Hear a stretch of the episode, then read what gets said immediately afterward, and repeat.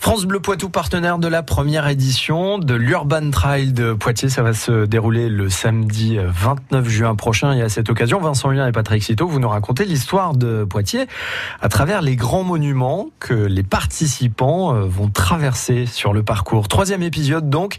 Nous sommes à l'église Notre-Dame-la-Grande. Bonjour Patrick. Bonjour Vincent. Alors le patrimoine de Poitiers est décidément riche avec cette église qui est très connue et appréciée des Poitevins et pour les touristes notamment qui débarquent sur le C'est souvent le premier édifice qu'ils découvrent. Ils prennent souvent cette église pour la cathédrale, mais c'est bien l'église Notre-Dame-la-Grande. C'est tout à fait ça, Vincent. Il s'agit bien de l'église Notre-Dame-la-Grande. Elle est située en plein cœur de Poitiers, sur la place Charles de Gaulle, à deux pas des halles du marché Notre-Dame. Cette église romane constitue une pièce maîtresse du patrimoine de la ville. Elle est notamment connue pour sa célèbre façade, un chef-d'œuvre sculpté dans la première moitié du XIIe siècle. Alors qu'est-ce qu'on peut y voir?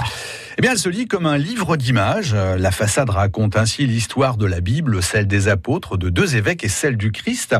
Elle a bénéficié d'une importante campagne de travaux entre 1992 et 2004. La façade a ainsi retrouvé sa beauté d'origine. Elle est également très connue pour les projections qui l'animent, notamment les soirs d'été, les fameuses polychromies. Et oui, c'est des polychromies que l'on peut découvrir à la tombée de la nuit après le parcours et donc aussi à l'intérieur. Oui, tout à fait, à l'intérieur de l'église euh, qui comporte également des couleurs. Pour l'essentiel, il s'agit d'un décor mural des années 1850. Seule la voûte du chœur est authentiquement romane. L'église n'a également pas la forme en croix latine de la plupart des églises. Alors, les autres points particuliers de son histoire Eh bien, l'église a également servi de cadre à une légende, vous allez voir Vincent. Il y a bien longtemps, non pas dans une galaxie lointaine, mais à Poitiers, un traître aurait ainsi voulu donner la clé de la ville aux Anglais. La Vierge serait intervenue afin d'éviter que la ville ne leur soit livrée.